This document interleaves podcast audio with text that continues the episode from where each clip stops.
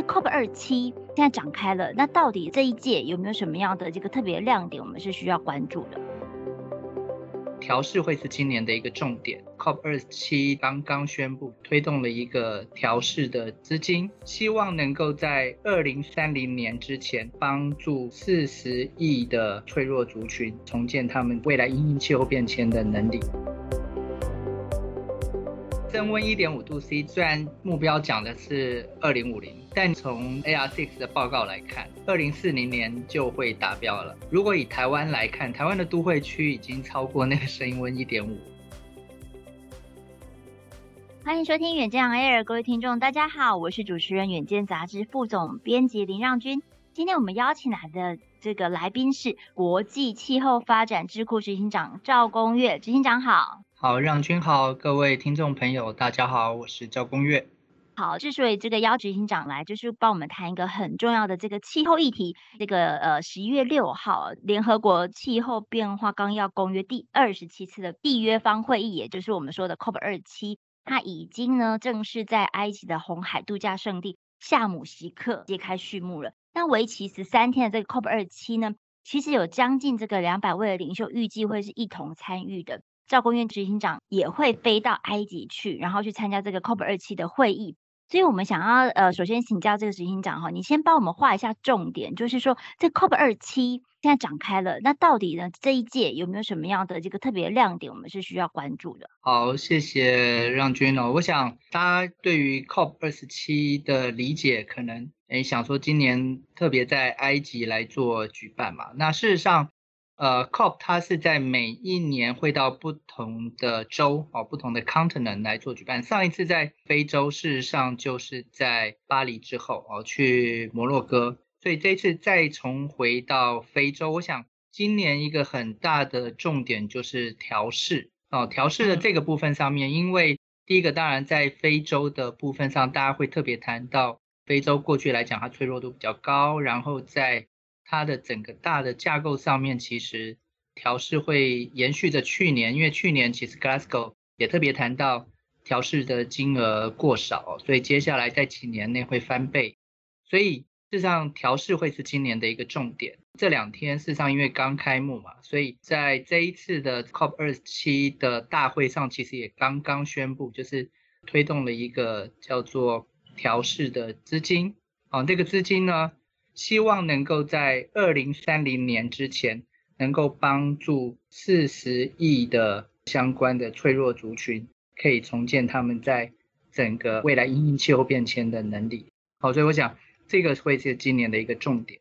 那第二个重点当然是为什么要调试，是因为它已经有一些整个气候变迁造成的冲击哦。所以我想今年还有另外一个重点，loss and damage，好，就是赔偿损害这个部分。所以我想这两天大家有。注意到相关新闻，可能特别看到说，哎，这一次赔偿好像首次列入议程。好，那事实上已经讨论很久了。那今年希望能够提出一些比较新的进展。这样，在这个会议期间，事实上因应这样调试冲击等等，在联合国的这个秘书长的部分，协同 WMO 就世界气象组织，事实上这两天。推出了一个新的全球的早期预警的一个架构，哦，early warning 的一个 system，哦，early warning for all。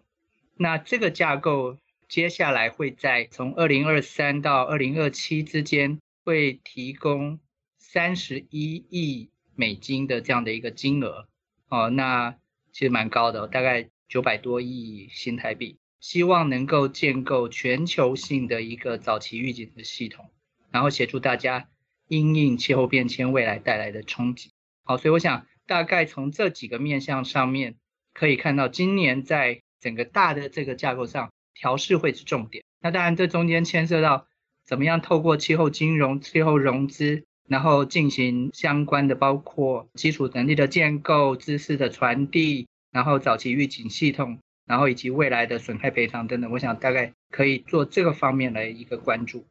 那哪执行长就是您刚帮我们画的重点里面有一个是这个 loss and damage，就是损失与损害的这个气候赔偿的一个议题哦。那呃，就是说今年为什么大家会特别去关注这个议题？还有就是说刚才有提到说可能三十一亿的一些新的这个气候的一个基金，那过去呢，其实也都一直有提出一个气候发展基金。那但是呢，就是富国，就是他缴纳这个基金的这个状况，好像非常的不明显、不乐观。像是这一次的这个 COP 一开幕哦，法国总统马克宏就已经呼吁或者是施压美国、中国，应该要针对这个损害与损失赔偿负起责任。就意思就是说，只有欧洲在付钱啊。这个执行长你怎么解读嘞？好，我想呃，大家要首先理解它的损失与 damage，就 loss and damage，损失损害赔偿这个部分哦。其实这个议题讨论很久，因为气候变迁它是一个大的环境变化，然后当它造成很大的不稳定，特别在极端气候的状况底下，其实就很容易造成经济社会的损失。好像这两天大家可能也特别关注，譬如说。在非洲嘛，所以其实很多的气候变迁造成的粮食安全的议题冲击，其实就很大。对，所以我想损失损害赔偿这个议题，其实从最早的时候巴厘岛的协议就 COP 十三的时候就开始讨论，哦，然后后来到十九那一年，其实华沙机制哦在讨论说怎么样具体来做评估。然后，呃，这里头是不是有一些损害赔偿金？怎么样来做设计？然后，那更重要的其实是执行嘛，就是说，如果未来你损害赔偿金进来，其实这些发展中国家拿到钱，他不是拿钱了事，他其实应该要回来建构他的韧性。所以，建构韧性的计划，怎么样去做比较因地制宜的？包括刚刚前面谈一个 early warning system。哦，那个可能是需要去做能力建构的，而且包括知识上面的能力建构，哦，不是只有系统。那第二个部分，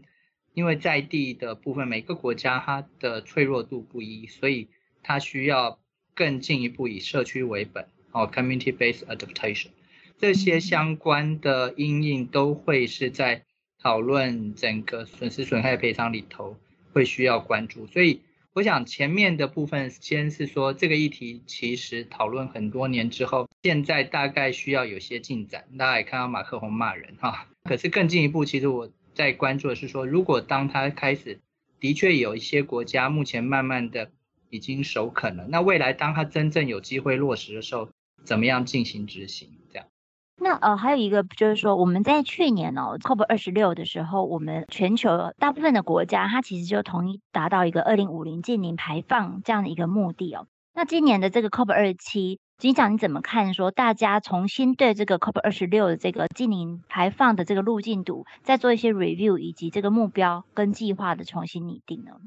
好，我想去年其实很不容易哦，因为在历经两年之后重回到 COP 的场域，那大家其实对于当时在 Glasgow 的期待很高哦，所以其实我想当时大家特别去关注到说，哎，很多国家其实承诺了近零的目标，然后二零五零的相关目标，然后也有不同的 Glasgow 的这些气候的协议。今年我想会比较特别的是这样一个部分，是我们需要去落实协议的内容，而且抓短中长期的目标。所以二零三零的具体目标，我想今年会具体来讨论。那目前在各国，我想当然它有不同的期程，可是国际间百分之三十到百分之五十五哦，像欧盟是五十五，这些减量的目标，我想大概这个区间已经是个普遍的共识。所以回到各国之间怎么样具体落实，我想会是一个需要观察。但更进一步来讲，也刚好遇到一些挑战，因为大家想落实减量目标，可是最近整个欧洲的能源危机事实上带来的提醒大家就是，哎，整个观察的过程中发现，能源转型或者整个近零转型，它不是这么简单的，它其实中间会有一些需要特别考虑。所以我想，像天然气的部分上面，是不是有可能变成是？过渡的部分上面可能有一些延长，或者是会重新拿出来做讨论。那或者是说，在这个过程中，其实我们也看到很多比较积极的，它就会加速它的再生能源的基础设施的部件。所以我想从这几个面向上面来看，就会观察到说，那在 COP 里头，其实一方面期待很多的国家还会有进程，但另外一方面，其实也可以观察每一个国家自己因应内政上面。面临的挑战，他怎么样来做因应？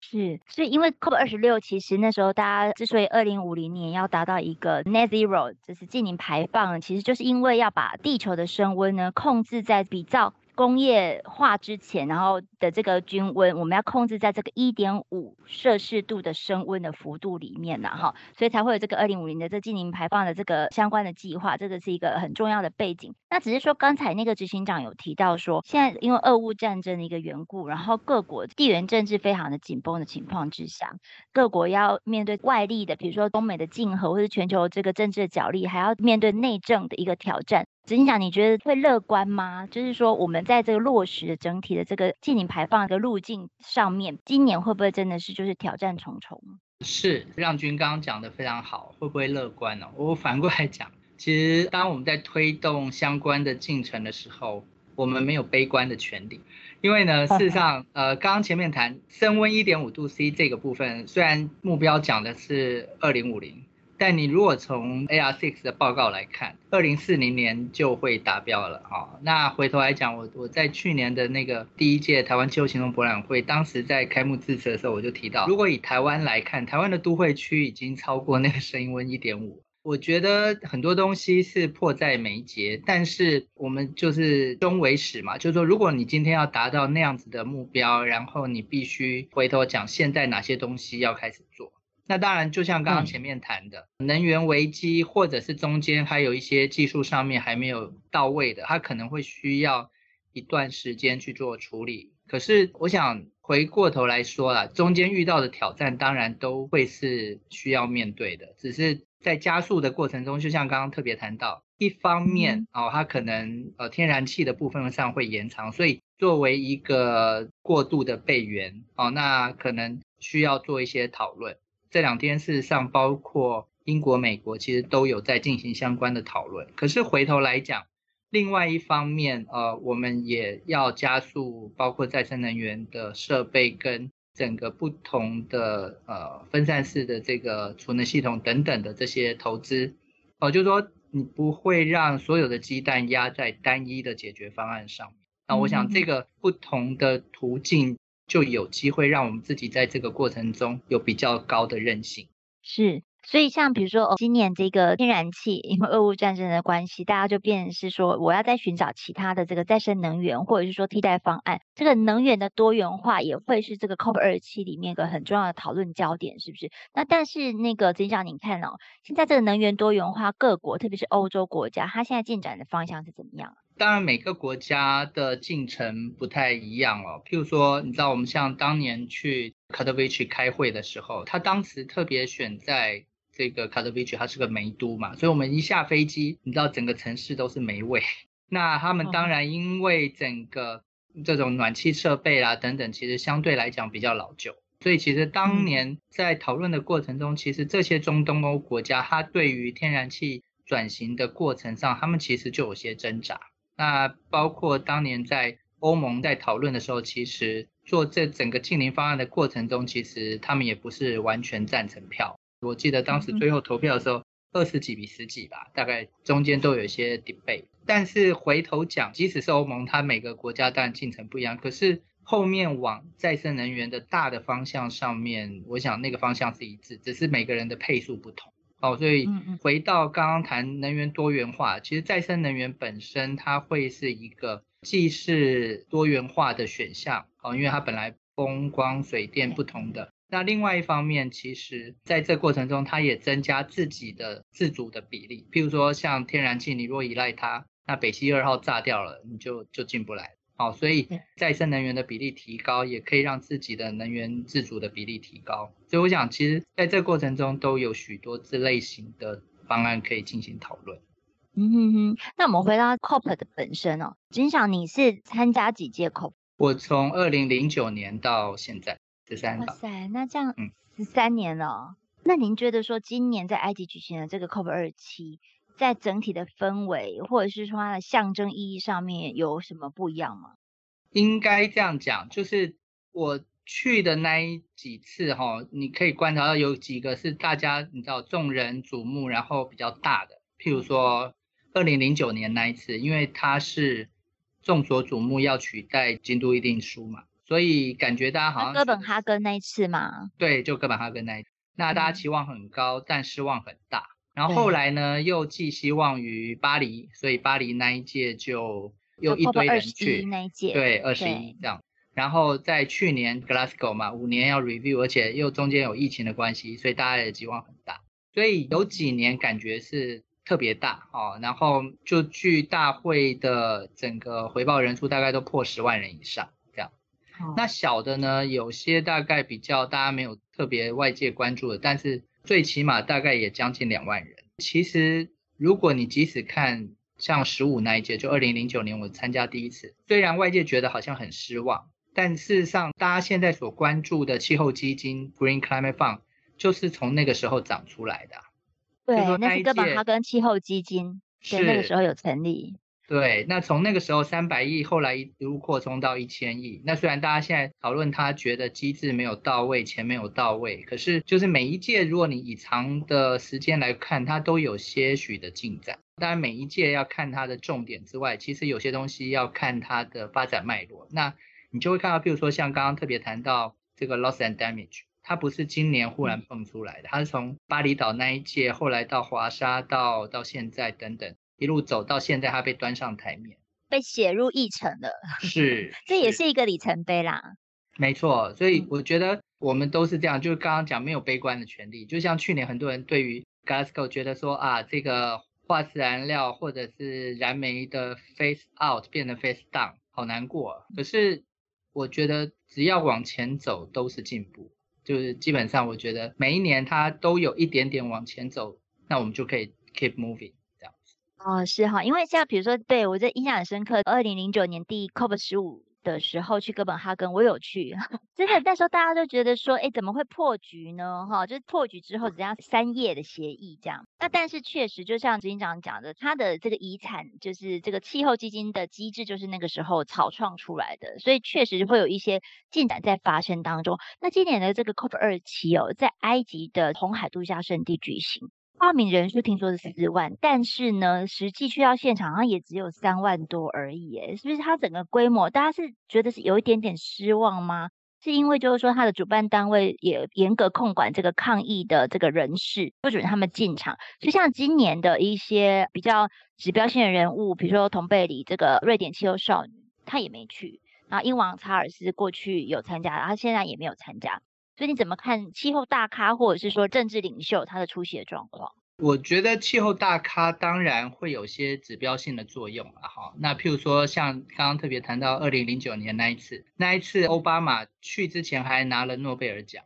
然后拿了去，然后大家对他寄望很深，到最后巴黎协议没签出来，大家有点失望。可是我说实话，他也做了贡献，因为那个哥本哈根协议其实是他，我还印象很深刻。当时我们在会场嘛，哈，那他就跑去找他的好朋友鲁拉，哈，找这个习近平，哦，等等的之类的。温家宝啊，这些的。温家宝，对对对，讲说，哎，我们好像不能这样子，哎，都签不下来，这样不行。然后外界还在讲说，哦，那这样好像有点不礼貌，这样子。Anyway，反正就签了个协议嘛，那东西。对，他们是举行这个闭门会议之后 产生出来这三页协议的。对，所以就至少你知道，他虽然突破体力，但是他有让事情往前走啊。所以回头来讲，大咖很重要，但我觉得其实有没有大咖也不见得会不会影响到事情的进展哦。譬如说像今年。嗯今年目前看起来，呃，拜登这两天，因为他们今天启动选举，那选举完他就会去了嘛。好，那英王当然，我想可能会有一些之前的顾虑啦，所以后来反正他没去，但是首相首相去了，对，新的首相出席了。嗯。那我会觉得说，其实更重要的我们要来看的是他们在今年的。议程上面，譬如说欧盟，像这两天，当然除了马克宏骂人以外，其实比较重要是欧盟针对损害与赔偿机制，其实是有一致的贡献。那大家知道，其实，在 COP 里头，虽然很多人关注，譬如说今年中美会不会携手合作，大家觉得哇，会不会因为台湾议题就破局或干嘛？可是我必须讲，在欧盟整个推动的进程上面，其实历届以来哦，真的往前走，欧盟扮演非常非常重要的角色。所以像 loss and damage，对 loss and damage，欧盟这边目前来讲是高度的一个共识推动的状态底下，我想往前走的几率就会比较高。那或者是说像其他的哈，譬如说巴西、阿根廷、乌拉圭等等，这几天也分别共同来决议说，哎，这个 loss and damage 等等需要去强化哦。那我觉得其实除了领袖之外，这些不同国家集体的力量在这里头也会有一些展现。是，那您您刚刚有提到拜登哦，就是说那个其中选举过后他就飞到埃及了嘛？但中国的部分，大家觉得这个刚拿到第三届任期的习近平应该不会出席哈，所以这边是拜习两个要在埃及见面是有一点困难啊。那但是你怎么看这个中美的气候商谈呢？因为就是过去几个月它是破局的状态嘛。好，我觉得国际政策哈，它要看的是大的方向。虽然短期内它可能不太会有进展，比如说对，感觉好像大规模的进展等等，但是回头看，譬如说像习近平之前中国的大的路径图，包括二零三零年的峰值到二零六零年要近零等等，它的大的面向上面其实不会有太大的改变。嗯、那再来就是美国这边。他们自己在国内的一些相关的，像前一段时间通过的这个清洁机制的这个法案等等的，它的相关的目标大概也还算明确。所以我想，短期我们在观察的时候就会去看说，哎，短期的部分当然会有些波动，可是它如果大的国家政策上没有太大的改变，我觉得整个大的面向上不太会影响。嗯。我们还是可以乐观，因为刚才执行长说没有悲观的权利嘛，哈，就是在其中的每一个人都是要保持一些乐观的啦。那所以这样，您已经参加了十三届，其实您每一年呢，可以跟听众来简介一下，就是说国际气候发展智库可能每一年会去 COP 所做的一些工作会是什么样的一个方向？是智库从成立之后，当时二零一五年就巴黎那一届成立的。那我们在整个推动的架构上是这样，就是我们去串接在 COP 里头非常多不同的伙伴哦，包括譬如说除了。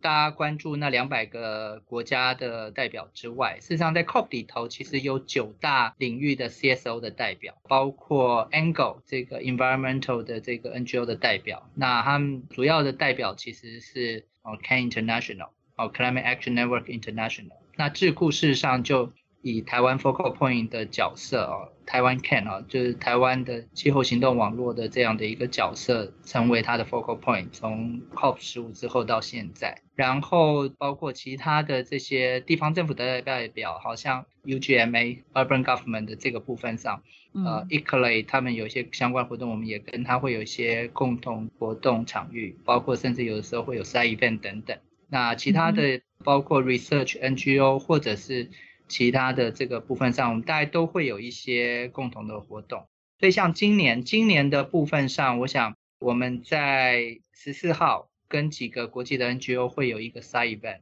那我自己在这个部分上面会有一个这个分享。所以我想，大概从过去智库成立以来到现在，每一年都很幸运的跟很多的伙伴一起做一些包括 side event 或者一些倡议的推动。那我想透过这样的一个串接，我们可以去协助整体国际上面气候行动的推展。那同时也能量能够跟台湾做一个借接。嗯嗯嗯。那台湾现在在选举嘛，但是有没有什么样的城市，就是希望透过执行长，然后跟其他的这个国际城市或者说单位组织，然后做一些媒合的？城市的部分，我想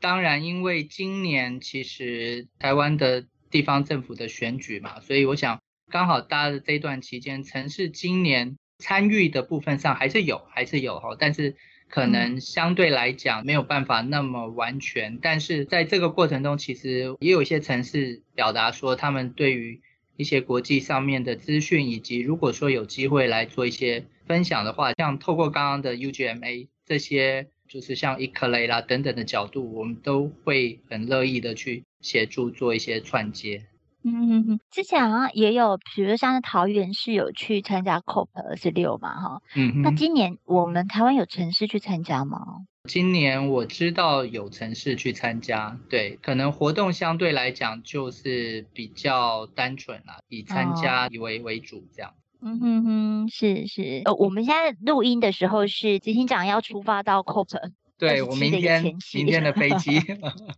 对啊，很辛苦哎，所以你这样子要待到他闭幕之后才回来。对，在最后一天飞回来了，但因为埃及嘛，每次飞非洲其实都要转很久这样，对，所以回来的时候又过了两天了这样。我这一次是在伊斯坦堡。哦，伊斯坦堡，对、哦，在那个土耳其那个地方。是是，那有就去住度假胜地有度假的感觉吗？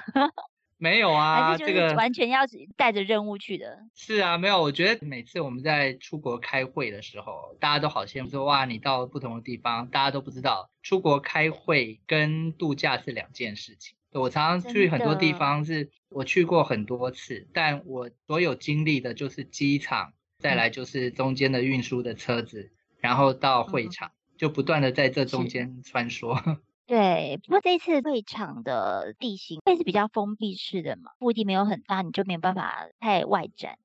对啊，因为像去年 Glasgow 这个，我自己是没有时间了，但是我想，临近其实苏格兰地区，它就整个区块还蛮大的。好，就是说，如果你今天到远的，就是呃地方去，然后它交通的部分上面方便啦，等等，大家有时候他会跑来跑去。譬如说哥本哈根那一届，很多人是住到隔壁的瑞典，嗯、哦，住妈妈那边。哦，对啊，对对很近啊，是是，哦，跨个桥坐铁路。嗯、可是他这一次在红海这边，你知道，旁边就是海跟沙漠这样。